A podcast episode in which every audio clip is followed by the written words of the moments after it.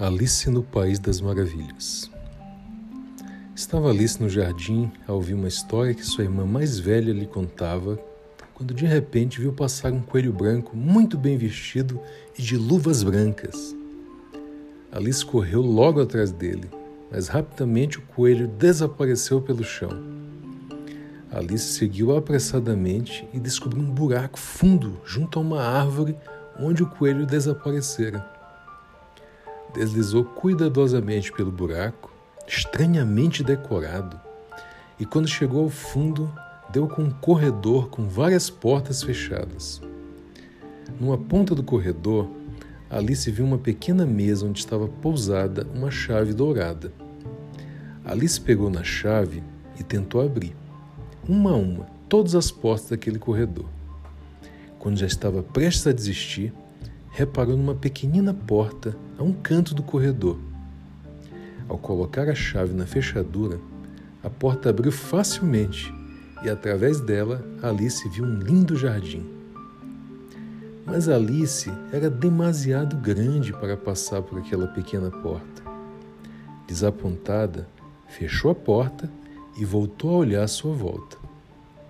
Reparou que na mesa estava agora uma garrafa com um rótulo que dizia Bebe-me.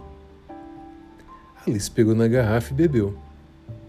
De repente começou a encolher, a encolher, até ficar pequenina como um ratinho. Oh meu Deus, disse Alice, agora estou demasiado pequena para chegar à chave. Enquanto tentava de alguma forma chegar ao topo da mesa, Alice bateu com seu pé numa caixa de biscoitos que estava no chão. Nela estava escrita: Come-me. E sem pensar, Alice tirou um biscoito da caixa e comeu-o. Então começou a crescer, a crescer, até ficar tão grande que a sua linda cabeça bateu rapidamente no teto. Agora tem a chave, choramingou, mas estou outra vez demasiado grande para passar pela porta. Sem pensar, calçou uma luva que acabara de encontrar no chão e inesperadamente encolheu para o tamanho certo, conseguindo passar pela porta até chegar ao jardim. Assim que chegou ao jardim, viu o coelho branco a passar muito apressado. Alice correu atrás dele e perguntou: Onde vais tão apressado? Ao que o coelho respondeu: Não tenho tempo para conversas. A rainha de copas está à minha espera. E partiu correndo antes que Alice o pudesse seguir. De repente, Alice ouviu uma voz que dizia: O chapeleiro louco e a lebre de maço é que te podem dizer, mas os dois são malucos. Alice olhou à sua volta e só passando um instante é que viu aparecer primeiro um sorriso, a seguir uma cabeça e só depois um gato inteiro. Este disse sorrindo: Eu sou o gato de Cheshire.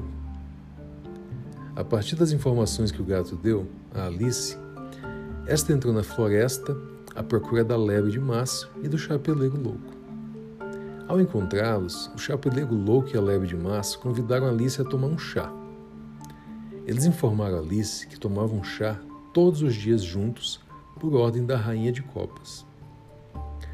Alice decidiu então descobrir quem era a Rainha de Copas, de quem toda a gente falava e temia. Durante o caminho, Alice encontrou algumas cartas de jogar que pintavam rosas brancas de vermelho. Alice perguntou: O que é que estão a fazer?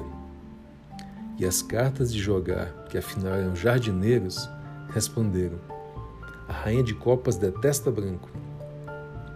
Antes que Alice pudesse perguntar mais alguma coisa, ouviu que parecia ser o barulho de uma grande festa a chegar.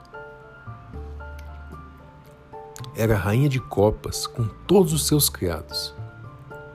Ao ver Alice, a rainha ordenou furiosa: Tirem-lhe a cabeça imediatamente! Mas o rei murmurou: Minha querida, talvez ela saiba jogar croquet.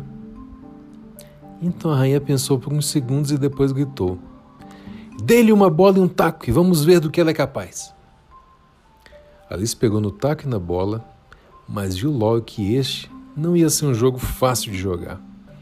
Os tacos eram flamingos cor-de-rosa que tentavam fugir, e as bolas eram ouriços cacheiros que, por não quererem ser batidos, não paravam quietos.